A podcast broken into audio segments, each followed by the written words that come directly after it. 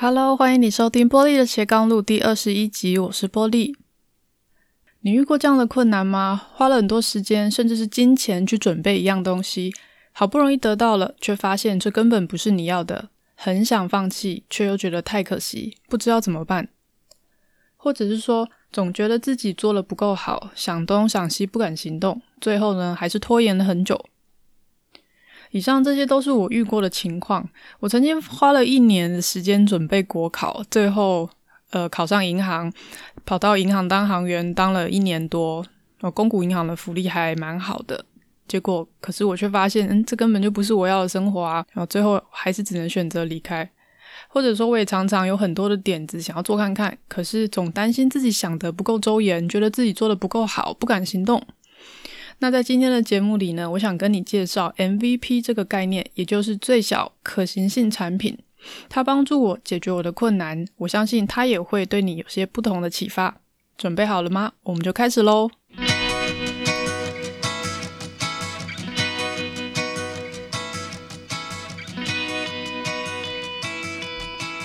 首先要确定一下，请你不要误会，这里的 MVP 指的不是最有价值球员，就是 Most Valuable Player。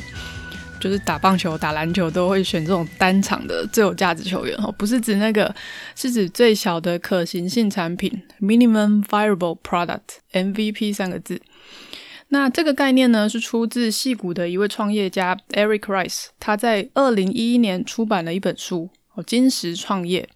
用小实验玩出大事业。这本书在台湾应该创业圈。每个人大概都知道了一本书哦，它里面谈到了很多发展商业模式，还有呢产品开发的方法。那 MVP 就是里面的一个。过去我们往往会认为说，产品开发需要先有一套完整的商业计划，你要把所有的事情都写得很详细。可是《金石创业》这本书里面提到啊。面对科技和市场的情况瞬息万变的现代的社会，如果你还花很多时间去写一个完美的预估、完美的商业计划，其实只是一种浪费时间啊！你更可能会错过一些很好的机会。所以呢，作者莱斯建议的是，我们应该直接开车上路。哦，等到了路口的时候，你再调整你的方向就好。因此呢，金石创业的核心概念就是希望呢，可以大幅缩短这个产品修正和更新的时间的周期，希望让产品可以尽早的被推到市场上去。那 MVP 最小可行性产品的做法是，把你的理念用相对低的成本，快速的做出一个雏形，简单的产品。然后呢，把它放到市场上去检验看看这个产品是不是可行。因为呢，透过市场消费者的反应，你可以继续的修正、调整方向，优化出一个有市场需求，而且可以帮你带来利润的产品。哦，那当然，结果也有可能是这个东西根本没人要，所以你就可以提早的放弃这个计划，可以避免遇到投入很多的时间、金钱去做出一个产品，可是最后你才发现，呃，消费者根本就不买单。所以可以理解到，就是说做 MVP 产品最重要的就是要为了验证有没有这个市场的需求。所以呢，你的这个 MVP 产品它到底可以解决什么样的问题？它是不是有人愿意花钱？或者说它到底愿意花多少钱去买这个产品？哦，因为呢，根据统计结果显示，一般新创公司它失败的前十大原因，排名第一的就是因为不了解市场的需求，占百分之四十二。然后呢，才是因为钱不够用，哦，就是没有足够的资金，占百分之二十九。所以这代表的是，我们很容易因为自己的偏执而忽略了那种必须要先用心去了解使用者需求的第一步。因为我们自己如果是做产品或者是做服务的人的话，非常容易就会陷入说，哇，我的产品超棒，这一定会有人买，这一定可以卖得很好的一种很天真的想法里面。所以，运用最小可行性产品的思维模式，可以帮助我们快速的去了解市场的需求，少走很多冤枉的路。例如这几年共享经济的新创公司 Airbnb，大家应该有听过吧？它提供的是短期出租的房屋或者房间的服务，让旅行的人呢可以透过网站或手机搜寻，就简单的预定世界各地的各种独特的房型。哦，那他开始创业的故事是这样的：在二零零七年的时候，Airbnb 的两位创办人搬到旧金山。哦，那当时呢，在旧金山即将要举办一次国际的设计大会，但是呢，这个大会附近的饭店的房间完全的爆满，我订不到房间这样子。那他们当时就冒出一个想法，既然有这么多的设计师要来参加这个大会，那么他们一定需要地方休息吧？我既然订不到房间的话，那如果我能帮他们提供床位和早餐的话，那不是很棒吗？所以呢，他们就在自己的客厅里面放了气垫床，然后愿意帮这个来住的人提供早餐。他们做了一个简单的网站来宣传，结果呢，最后在那一次的大会上，真的有三个人哦去他们那边住哦，他们招待了三个人来住宿，这样。所以这两位创办人就发现说，诶，如果这个方式可以拿来赚钱的话，那不是还蛮棒的吗？那他们的核心想法就是，如果你租别人家的一间房，去租别人家的房间，就像你上网订饭店一样方便，那不是很棒吗？在世界的任何一个角落，你都可以随时找到地方去落脚休息。所以呢，他们验证了这个想法之后，他们就进一步去开发各项的功能，哦，让客人后来不用睡地气垫床，哦，可以实际的睡在房间里面的床上，并且呢，开发属于 Airbnb 自己的支付系统。那到二零零八年的夏天，就隔年的夏天，Airbnb 的这个版本最终版本就出炉了，哦，它的网站释放出来，那任何人只要上网去点滑鼠，就可以订到某个人家里面的一个房间。那一年的这个主页上面有搜寻的栏位，有评价区，还有支付的功能，哦，所以大部分的核心的功能在这一天就直接上线了。所以说，以 Airbnb 的案例来说，他们从发现市场需求，打造最小可行性的产品，就 MVP，然后呢，收集客户的回馈，最后呢，优化修正产品，这就是一个做 MVP 的简易的流程。哦，所以你从打造最小可行性产品的角度来看，一开始愿意到 Airbnb 的创办人家里面睡气垫床的那三个客人，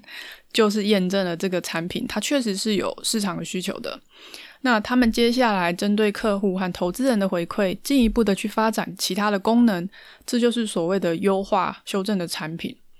你也可以说呢，他在二零零八年上线的那个正式网站，又是第二个 MVP。因为它上线之后，你一定还会收到接下来的客户的回馈嘛，然后其他人的投资人会给你想法，所以其实你还要再继续的去优优化、修正你的那个上线的正式版。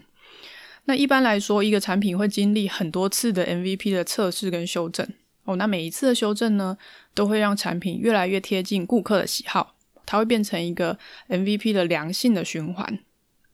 我之前在公司负责的产品就有跑过这样的循环。我们先做一个很简单的 prototype，那展示给客人看。那客人的给我们一些回馈之后呢，我们再把它收集整理，交给这个研发部门，让他们去做产品后续的优化。只是比较可惜的是，那个时候公司的研发能量是不够啊。那外包厂商也没有办法配合后续的优化，所以导致我们最后是不能交付一个。能够大量生产的完整产品哦，实在是蛮可惜的，实在是蛮可惜的。总之呢，介绍完这个 MVP 的概念，我更关注的一点是，如果说从我们个人的成长角度来看，我们的人生其实也很需要这个最小可行性产品的思维来提升我们的行动力。诶，因为你有没有想过，我们一定都听过 “Just Do It”。就 Nike 的这个这句话很有名嘛，做就对了，反正你就去做。虽然这句话可以提升我们的行动力，好像听起来很热血，可是我自己觉得这里的行动力，它必须是一个微型的行动，就是是一个小的行动，它不可以是一个不先测试就完全投进去做的那种一头栽进去的行动。哦，所以这句话虽然很热血，可是我们必须非常的注意这一点。因为它就跟 MVP 的概念一样啊，如果你全盘全心的投入，最后你却发现说，诶，这根本不是我要的，那该怎么办？你头都洗一半了啊，哦，放弃其实是很很需要勇气的。像我那时候去考到公股银行上班的时候，就工作了一年，就真的觉得这个工作非常的不适合我。我我那时候要辞职嘛，可是要辞职的时候，家人都是不同意的，就家人大部分都蛮担心的，因为毕竟它就是一个社会上认定的很好的工作，我所以那个时候也会觉得说，到底有一阵子是觉得是不是放弃很可惜啊等等。当然，因为太不适合我，所以后来我还是去辞职。哦，但是你想一下，前面准备的时间到正式去上班的时间，这这段时间加起来也有两年多吧。哦，然后我花了两年多的时间去发现说，哦，这件事情根本不适合我。当然，你从人生的长期的角度来看，这两年多很短。可是我现在回头看，回头看，我就会觉得，哇，当时到底为什么会那么傻，就觉得说可以去考国考，乃至于去考公股银行，这个事情怎么想都不适合我。哦，可是，在当下的时候就没有这个 MVP 的概念，所以就做了那样的选择。所以呢，呃，搭配 MVP 的概念，这几年我学到一个方法，我觉得也很好用。这两个可以结合起来。哦，那这个方法叫 IOIF，IOIF 法。哦，他讲的也是说，你要从最小的投入去开始尝试一件新的事物。那 IOIF 里面这四个字，哦，第一个 I 是小写，它代表的是一个最低限度的投入，所以它是一个小写的 I。哦，它代表是 input，为投入的概念。那第二个 O 呢是大写的 O，它代表的是 output，就产出。第三个 I 是大写的 I，它代表的也是 input。哦，那它代表的是，呃，因为你一开始有一点小小的准备，好，为投入之后呢，你就开始去实际动手做，就你 output 嘛。那样 output 完之后，你就会发现说，诶，我有一些很不足的地方，我觉得应该要再调整。哦，那你就会开始想要再学习。好，然后呢，把这些不足的地方补足，所以这第三个 I 才会是大写的 input，它是持续的去投入。那最后的 F 是一个 feedback，哦，它是大写的 F，就是说最后呢，重新检讨你的做法，哦，检查一下相关的回馈，然后呢，再做调整。所以他的意思是，总结来说，无论你做任何的事情，你都应该是先以第一个小 I 最低限度的准备。然后呢，做了再说，就 output。那 output 完之后，你尝试完之后，你发现做错或者不顺利，你再继续的去补充不足的知识，你再继续的 input。然后呢，最后一个调整你的做法，我根据你的 feedback 去调整你做法。所以我这阵子几乎都是用这个方式去实做。诶，哦，根据我的观察的话，包含我在这个研究所上课也是。哦，我们传统的上课的方法就是。反正上课你就去嘛，听讲啊，老师讲什么你就听，然后你就抄起来，和做笔记等等。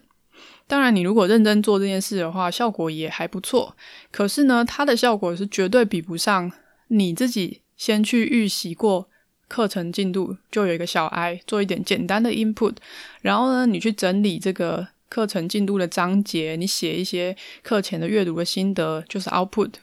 然后呢，哦，你。发现自己有一些不足的地方，你到课堂上跟老师讨论，听老师解释，我再做一点更多的 input，然后最后呢，再做一个总整理。我这个 IOF IOIF 照这个方式去跑一次的话，它的效果是绝对比你自己在那边 input 了半天要好的非常非常多。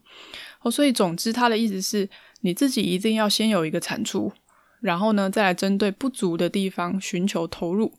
哦，所以及早行动，赶快做出成果。那你做出成果之后呢，自己会有一点自信。哦，那你有自信之后呢，就会激发你继续的投入，继续的去做。哦，那接下来让你获得更大的成果。例如我的个人网站，还有你在听的这个 podcast 节目，我觉得都是用 MVP 的精神，还有 IOIF 法则来做的。所以不是等到我把所有内容都规划好。然后呢，都想得很完美之后，做得很完美之后才上线，而是先推出之后呢，再打带跑，边做边学，边做边改。这样一来，我不仅可以及早收到观众的回馈，还因为呢，呃，开始有东西产出，可以让更多人看到我的能力，所以呢，被很多人看见之后，我反而很早就得到了一些相关的发展的机会。如果我要先去。呃，学怎么样做一个 podcast 节目，我要去学怎么样架一个网站。那我觉得大概再过一两年，你你可能都没有办法听到这个节目，或者是你可能也没办法看到我写的文章了。哦，所以呢，在这集节目的最后啊，我想请你也思考看看，你的 MVP 在哪里？如果你现在正在写履历的话，你是会花一个月去精雕细琢你的内容，还是你会花一个礼拜先做一个简单的版本？拿出去，先问问看别人的意见。如果你在思考要不要当公务员，你会马上掏钱去报名一年的国考补习班，还是呢，先找一个短期的约聘去体验看看公务员的日常生活？你说你对某一个领域或某一个职位有兴趣，不管是行销还是摄影还是什么，你的作品集在哪里？你有什么东西可以先拿来验证看看，是不是有价值？MVP 最小可行性产品的精神呢，就是要以最低的成本跟最短的时间来验证你的概念是不是可行。所以结合 IOIF 法，我们生活里面几乎每件事情都可以用这样的角度去思考，还有实作，提升自己的执行力，然后呢，推动自己不断的成长。你有想到它还可以运用在哪些地方吗？欢迎你把你的思考结果分享给我，很期待看到你的回馈哦。谢谢你收听今天的节目，欢迎你在 Facebook 搜寻玻璃的斜杠路留言和我分享你的心得，或者是把这期节目分享给你身边需要的朋友。你也可以到我的网站找到今天节目的逐字稿，网址请输入 p a u l i e c l c dot com 斜线 b l o g，玻璃的斜杠路，我们就下个星期见喽，拜拜。